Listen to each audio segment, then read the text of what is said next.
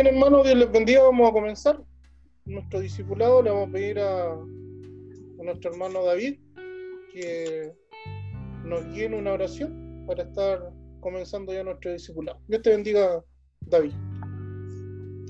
Eh, señor, vamos a tu suficiencia otra vez que ven a ser hijo, Señor, te vamos a porque Señor, y por el tiempo que nos da, Señor, le podemos eh, eh, juntar con mis hermanos, Señor, a través de esta vida.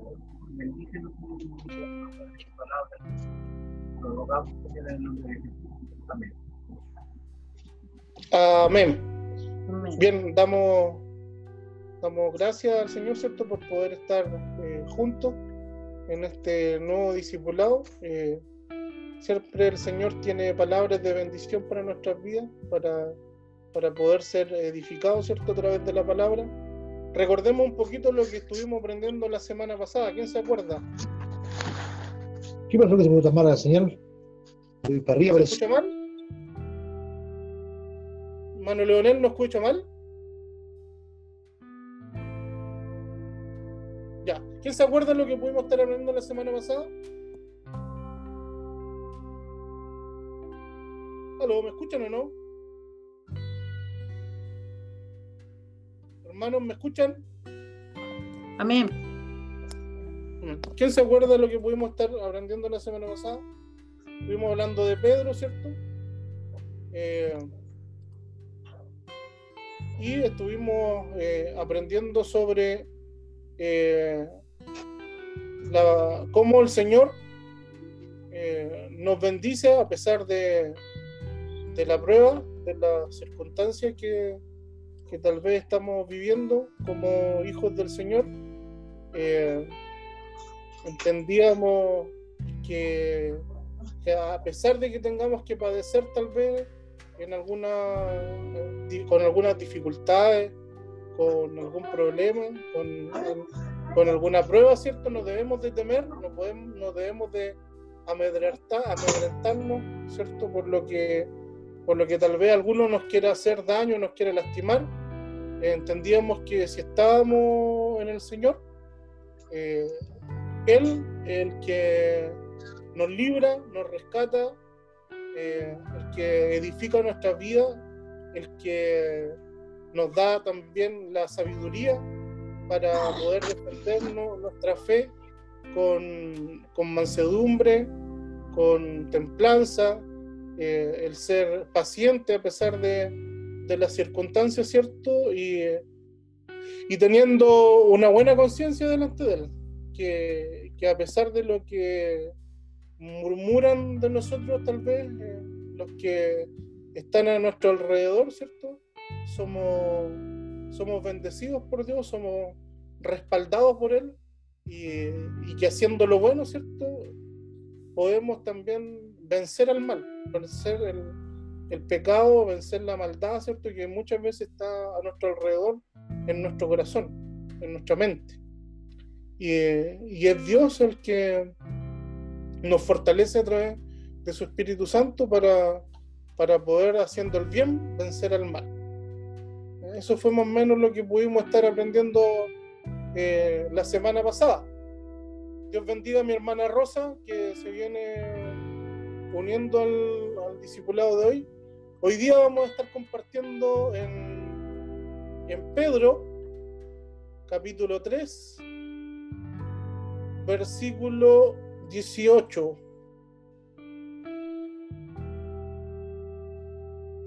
Pedro capítulo 3, versículo 18. David, si me escuchas, ten, ten el ojo de que si algún hermano quiere hablar, le deje el audio, porque, por ejemplo, mi hermana Rosa a veces lee para que le quite el, el mute, ¿ya? David. Sí, eh, solicitar para activar el audio. Si los hermanos pueden eh, reactivar el audio. Avísale, lo, lo, lo, que estamos haciendo, hermano, es que el hermano David está controlando el, el, el discipulado, la, los que entran, ¿cierto? Y los micrófonos. Por eso David, eh, por ejemplo, activa el micrófono ahora de la hermana Rosa porque le vamos a pedir que lea.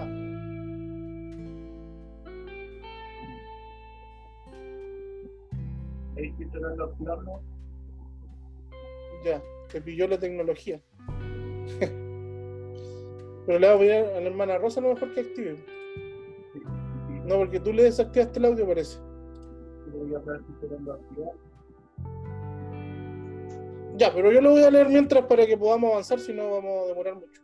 Primera de Pedro, capítulo 3, versículo 19, 18. perdón. Dice, porque Cristo padeció una sola vez por los pecados, el justo por los injustos, para llevarnos a Dios, siendo la verdad muerto en la carne, pero vivificado en el Espíritu.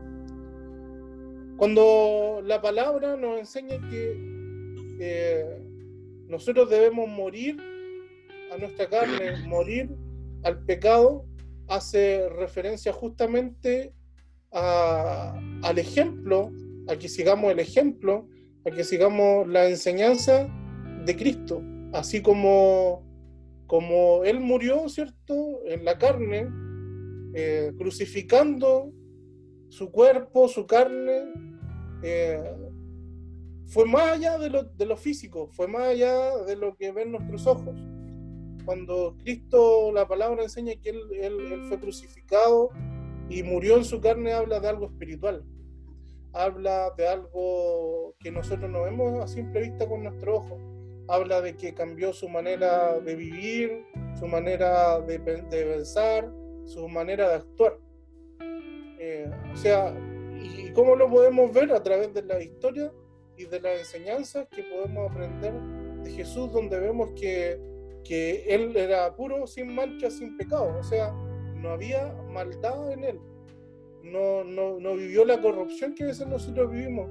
No, no vivió en, en, en- en pecado como a veces nosotros vivimos, ¿cierto? Porque lo aprendimos de los que nos rodean, porque lo aprendimos en, nuestro trabajo, en la escuela, eh, muchas veces también de la familia. Y él, ¿cierto? Crucificó en su carne, pero fue vivificado en espíritu. Él vivió en el espíritu vivió eh, y, y resucitó en el espíritu. Es también ese llamado para nosotros, como Cristo dice que padeció una sola vez por los pecados. Él, siendo justo, siendo sin pecado, hizo ese sacrificio para llevarnos a Dios. Y es lo mismo que la palabra nos pide a nosotros, nos pide, eh, sabemos que solo Cristo pagó ese precio de carne, de ser crucificado, de, de ser colgado y maldito en el madero, ¿cierto? Pero venció la muerte, venció la maldición de la muerte y resucitó. Eso, está- eso solo lo puede hacer Cristo. Pero sí, cuando hace referencia que, que nosotros también debemos de hacer morir lo terrenal, hacer morir eh, la carne, eh, hace referencia a que dejemos nuestro viejo hombre, nuestra vieja manera de vivir, o, o de la forma en que a lo mejor todavía vivimos. Pedirle la ayuda al Señor de que ese viejo hombre con, con, con su carácter, con su manera de actuar, con su manera de pensar, vaya muriendo, ¿cierto? Y darle, darle espacio y cabida a que el Espíritu de Dios, ¿cierto? Vaya moldeando nuestro carácter, vaya moldeando nuestra mente, vaya moldeando nuestra manera de actuar y, y- y así como Cristo murió en su carne, pero fue vivificado en el Espíritu, también nosotros veremos morir nuestra carne, pero espiritualmente vamos a ser fortalecidos. Espiritualmente vamos a ser vivificados. Eso significa vivir en el Espíritu, eso significa ser espiritual porque muchas veces confundimos ser espiritual o sea, vivir en el espíritu porque tal vez nos emocionamos ante una prédica, porque tal vez nos emocionamos ante una alabanza, que eso es bueno, es bonito, ¿cierto? Eh, es una instancia que podemos disfrutar de, de tener una comunión con Dios, pero, pero en sí, en lo más profundo que lleva esta palabra de, de ser vivificado en el espíritu y que nuestra carne muera, habla de que empezamos a hacer morir lo terrenal en nosotros, hacemos a hacer morir las obras de la carne y comenzamos a vivir con el fruto del Espíritu. Eso significa que, que hacemos morir lo terrenal y que comenzamos a ser vivificados. no significa que, que necesariamente vamos a hablar en lengua solamente o vamos a danzar de gozo como es algunas de las manifestaciones que vemos en alguna iglesia que son cosas buenas, que muchas veces son necesarias dentro de una iglesia, pero no lo es todo. No, no es eh, en esencia el fin de, de, de, vivir en el Espíritu, sino que en esencia el, el, ser lleno del Espíritu de Dios, el ser vivificado por su Espíritu, habla de una vida en, en obediencia y en sujeción a Dios y a su palabra. A eso hace referencia. Dice, porque también Cristo padeció una sola vez por los pecados, el justo por los injustos, para llevarnos a Dios, siendo la verdad muerto en la carne, pero vivificado en el Espíritu, el cual también fue y predicó a los espíritus encarcelados. Acá hay algo que es teológicamente un poco más profundo. Entendamos nosotros que, que sin Cristo estamos, somos esclavos, estamos somos prisioneros, estamos en una cárcel espiritual. Entendamos primero y partamos por eso. Ciertamente que el sacrificio de Cristo y, la, y el mensaje de Cristo trae eh, libertad, trae salvación. Eso, eso no lo podemos cuestionar. Este, yo creo que de hecho tenemos que gozarnos porque escuchamos del mensaje de Cristo por su sacrificio, ¿cierto? Por, por, por su mensaje que llegó a nosotros que nos trajo, de, nos sacó de muerte a vida. Pero también hace referencia esta palabra a que antes de Cristo los hombres morían, los que morían con fe, los que morían en, en Dios, los que morían creyendo firmemente en las promesas de Dios, no tenían la posibilidad de, de, tener una comunión con Dios o irse con Dios. Al, si usted lo quiere llamar cielo o el paraíso, ¿cierto? sino que eh, estaban en un lugar de descanso. Cuando eh, Jesús enseña sobre el rico y Lázaro, que tal vez usted alguno ha escuchado, no sé si alguno de los hermanos se sabe esa historia, que la puede resumir. David, mi hermano Leonel, sobre rico Lázaro antes de continuar. ¿Alguno de los hermanos? La Andrea, David. ¿Quién se acuerda, o mi hermano Leonel, sobre el rico y Lázaro? Cuénteme, hermano Leonel. Lo que, pasa, lo que pasa es que el micrófono, el micrófono lo está dirigiendo David. ¿Me escucha bien? Sí, ahora lo escuchamos bien. Consulta sobre la historia de David y Lázaro. De, perdón, de Lázaro y. Con la decisión de este año de El rico y Lázaro y la necesidad de priorizar recursos del Estado en otras áreas más urgentes. El rico Lázaro. Cuando Lázaro le dice, manda a mi hijo que moje, juegue la punta del dedo y venga y refresque mi lengua. Eso es el rico Lázaro. Sí. ¿Sí? Es, es una historia conocida por todos por todos nosotros. Sabemos que el rico sufrió mucho en japonesa con quien mantuvo una relación. Sí, el rico, ¿cierto? Era un hombre que tenía todos los bienes, Era- tenía todos los tesoros. sufrió y que después de haber eh, gozado la tierra, él le pedía al pobre que fuera a equivocar a su vida para contarle la- porque estaba desesperado, estaba viviendo un tormento, Lázaro los males. Ahora Lázaro era, era vivificado y él era atormentado. Claro, justamente como vivió con todos los bienes, con todos los, los- los- lujos de la tierra, y, el, y Lázaro no, ¿cierto? Sufrió, padeció, y Dios tuvo misericordia y lo salvó. Obviamente, además de ser pobre en, lo terrenal, era pobre, era- había una pobreza espiritual en Lázaro y que la reconoció ante Dios, por supuesto, y Dios lo, lo- lo- le dio de su gracia, lo salvó, ¿cierto? Y el rico no. Y en esa historia nosotros podemos ver eh, dos espacios. Uno, un lugar de tormento y otro, un lugar de descanso para aquellos que morían en Cristo. ¿ya? O en la fe, en definitiva, porque hasta ese momento no había venido Cristo. Todas las personas que murieron antes de la venida de Cristo, pero que eran hombres y mujeres de fe, que fueron muchas generaciones, muchas generaciones, contemos desde Jesús hacia atrás, tenemos a las generaciones de los profetas, tenemos a David, tenemos a Moisés, tenemos a, José, Jacob, Isaac, Abraham, eh, a- eh, Noé, eh, Adán y Eva, ¿cierto? Partamos desde ahí. Hombres y mujeres de fe, ¿cierto? Que, que querían tener comunión con Dios, pero producto de su propio pecado, de su propia rebelión que parte con Adán y Eva, no podían tener esa comunión. Pero sí había una esperanza de que en algún momento podrían alcanzar nuevamente esa comunión con Dios, esa relación con Dios, el volver a reencontrarse con Él.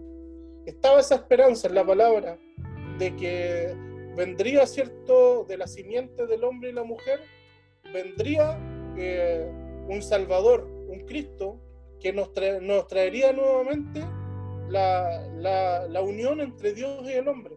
Y todos aquellos que murieron antes de Cristo, pero en fe, estaban esperando el cumplimiento de esa promesa. Cuando Cristo eh, viene al mundo, se revela al mundo, se, se muestra al mundo y cumple su propósito de pagar el precio por los pecados, viene también el cumplimiento de la promesa que por medio de su sacrificio y por medio de él, el hombre nuevamente puede tener comunión con Dios. Nuevamente puede tener un encuentro con Dios. Nuevamente puede recuperar la imagen de Dios en el hombre. ¿Ya? Pero antes de eso, solamente podían los que habían muerto sin eh, en Cristo o en fe en realidad, porque como les digo, hasta ese momento solamente estaba la esperanza de la venida de Cristo. Solamente. Esas personas descansaban, dormían en el seno de Abraham, que sale en la historia de Lázaro.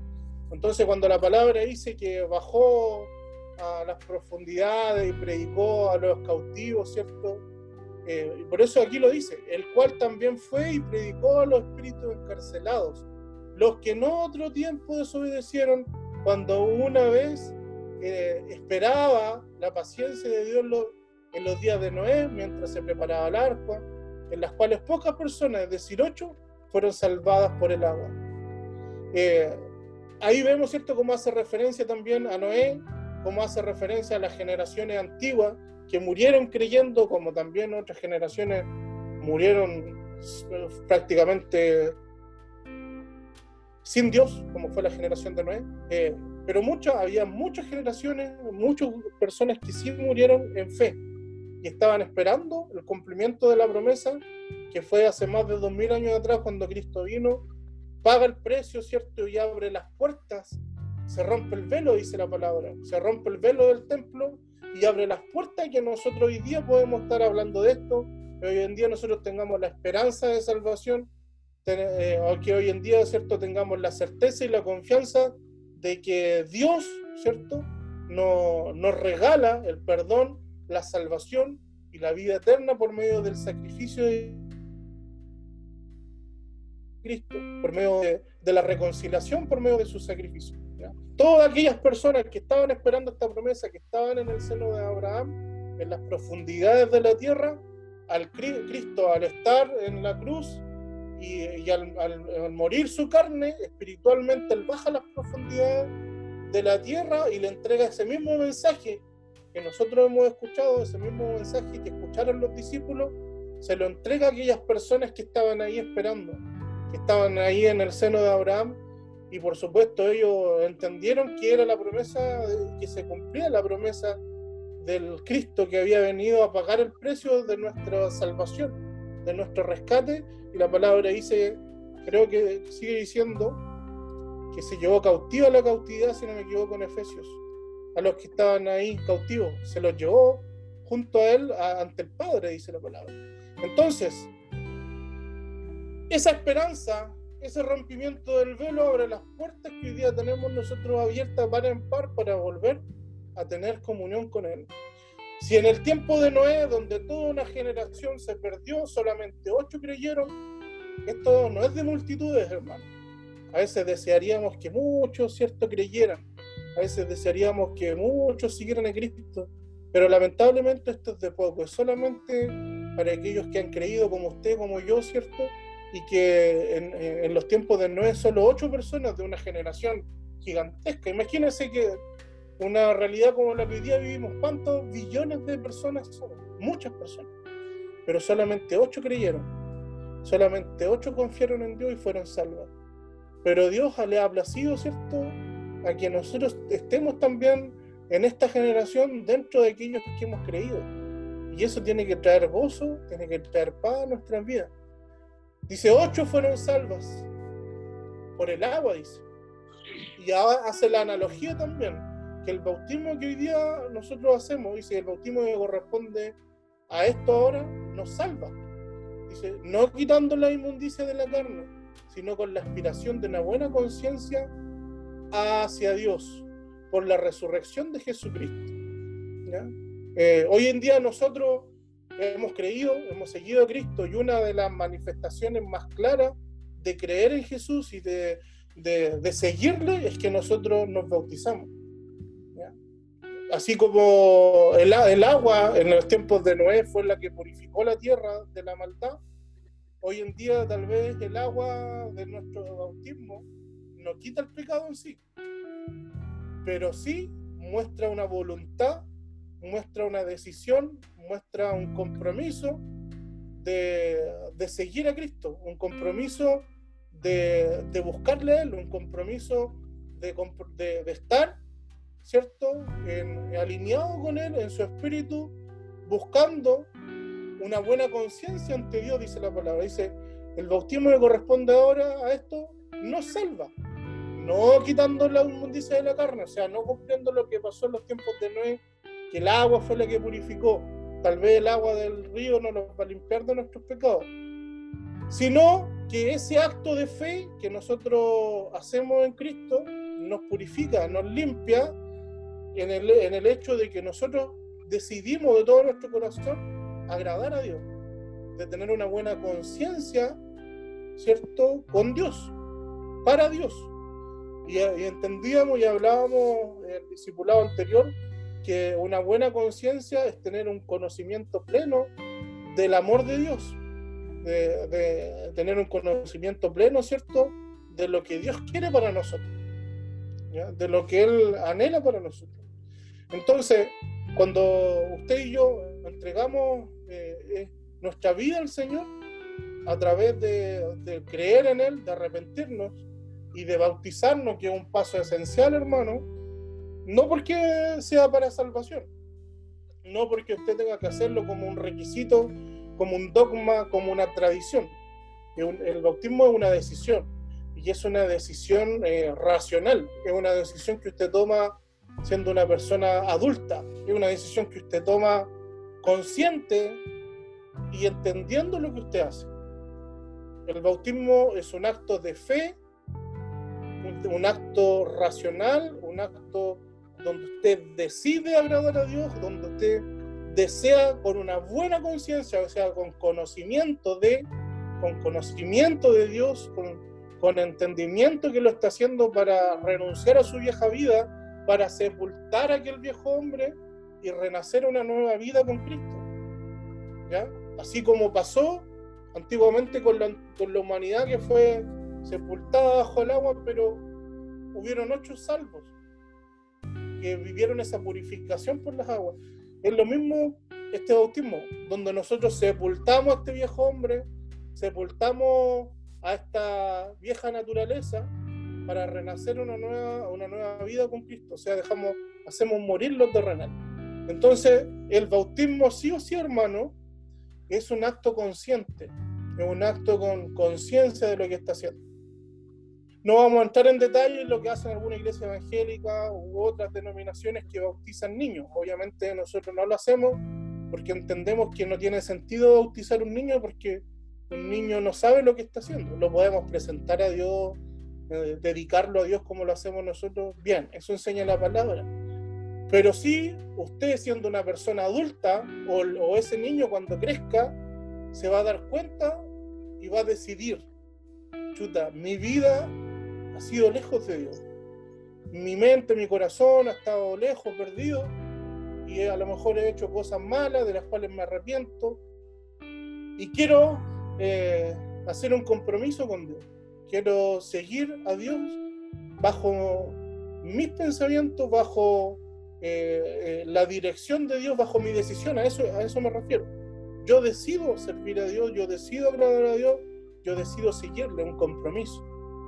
Es ahí cuando es efectivo y es eh, un cambio espiritual que viene por medio de la palabra y del Espíritu de Dios, ¿cierto? En nuestras vidas, cuando el bautismo trae salvación.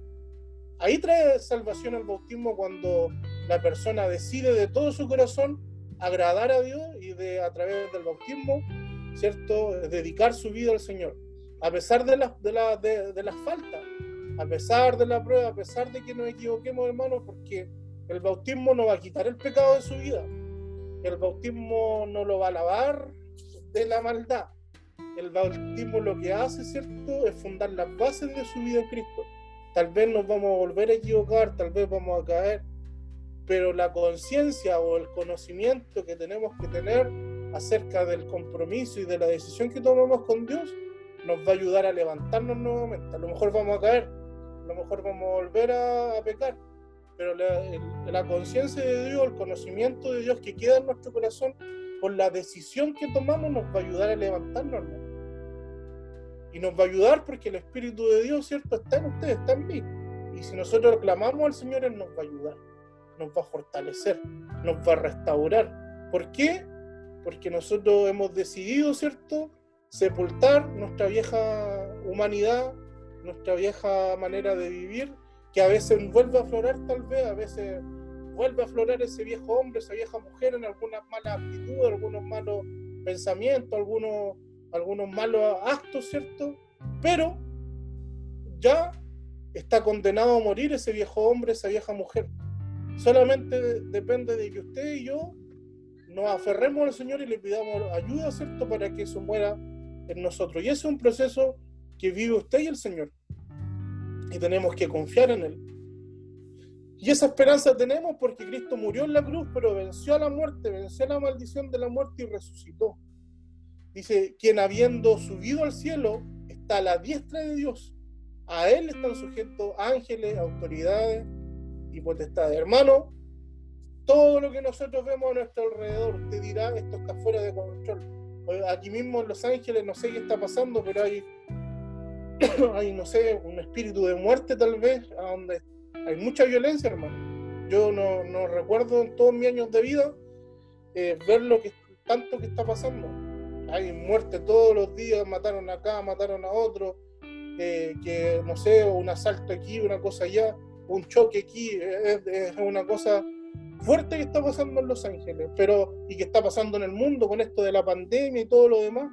Pero hermano, usted puede, usted y yo podemos desesperarnos, buscarnos y pensar está todo fuera del control de Dios. No, no. A pesar de que Dios permita cosas, es Él el que tiene toda autoridad, todo poder sobre la tierra. Y en Él tenemos que estar confiados, tranquilos, ¿cierto? Que si usted ha tomado una decisión de renunciar a su vieja vida, y de, de, hacer morir lo terrenal en usted y ser vivificado en el Espíritu de Dios, créame que el Señor le va a ayudar, que el Señor lo va a guiar y va a fortalecer su vida. Oramos al Señor. Padre bueno, gracias le damos por haber compartido, Señor, haber podido escuchar su palabra, haber sido edificado, Señor, eh, por medio de ella. Bendiga la vida de mis hermanos, de cada uno de ellos, Señor fortalezcanles, Señor, ayúdenles, Padre, ayúdenos a cada uno de nosotros, Señor, porque muchas veces somos débiles, te fallamos, Señor, nos cuestan muchas cosas, Señor, pero en usted está nuestra confianza, Señor, ayúdanos a retomar esa promesa cuando nos entregamos a usted en el bautismo de hacer morir lo terrenal, Señor, de que ese viejo hombre vuelva a esa sepultura, Señor, y que vivi seamos vivificados en tu espíritu, Señor. Ayúdenos a usted, y si alguno no ha hecho esa decisión, de rendir su vida, también ayúdele, Padre, para, Padre, aceptar, reconocer nuestra necesidad de usted y que esa vieja manera de vivir, ese viejo hombre muera, Señor. Y que renazcamos una nueva vida en Cristo, una nueva esperanza. Bendíganos, Señor, restáurenos, Padre, y fortalezcanos, te lo pido en el nombre de Jesús. Amén y amén. Amén. Bien, hermano, Dios te bendiga, David, por favor, libera los micrófonos para que los hermanos se puedan saludar, se puedan despedir. Dios bendiga a mi hermana Catherine, Muchas bendiciones, fuerza, ánimo, Amén. que el Señor esté con usted, con su familia. Dios bendiga a mi hermana Rosa, que no, no alcanzó a leer. Le vamos a a nuestro hermano ahí, que cuando nos toque la lectura, eh, libere el micrófono de mi hermana Rosa para que, para que pueda leer, ¿cierto? Muchas gracias, ¿cierto, hermana Rosa, por su apoyo siempre. Así que Dios les bendiga junto a Cristian. Bendiciones, Cristian, mi hermana Rosa, a mi hermano Claudio, a su esposa, ¿cierto? A sus hijos, Dios les bendiga. Se ven bonitas ahí en la pantalla, toda la familia. Ojalá eh, podamos, ¿cierto? La mayoría que pueda estar así en familia me gusta. Se ve bonito, así que Dios les bendiga. A mi papá que está por ahí con el nombre de mi hermana. Está con el celular de mi hermana, está acostadito el viejito, así que Dios te bendiga también. Eh, mi hermano Leonel que está por ahí, con su esposa me parece. Sí. Le bendiga, hermano Leonel, muchas bendiciones. Eh, Sí, David con Andrea, Dios les bendiga mucho. Y a todos, Sí, el Señor les fortalezca, ¿cierto? Nos guarda, así que salúdense, despídense. Un saludo a todos los hermanos y bendiciones para todos, ya que no los vemos, estamos orando unos por otros y otros por uno. Así que amén. Amén, amén, hermana Rosa, amén. Amén. Amén. Saludos. Hermano Leonel, Sí, pastor. Sí, pastor. Sí. Bendiciones.